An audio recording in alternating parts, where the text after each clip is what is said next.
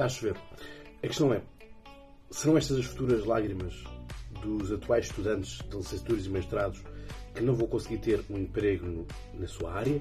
Será que vão ser eles que vão também estar na sua área, mas vão estar com um parque salário? Inquieto-me com isso.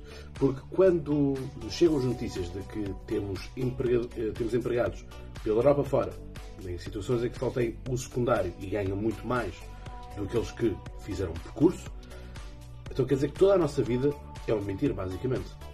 Porque sempre nos disseram que estuda para seres alguém. Não? é? Ou há um ditado que eu acho interessante que é mais vale morrer de mão inchada do que de enxada na mão. A questão é, desvalorizaram-se muito os trabalhos também manuais, aqueles são os, os trabalhos do primeiro e segundo setor, em que o foco era todo no setor terciário.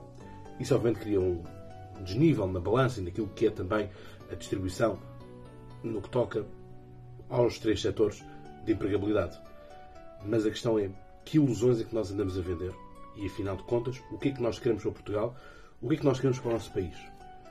Porque, já parece um pouco repetitivo, mas o relógio está a andar e a questão é: há contas para pagar e há uma grande incerteza pela frente.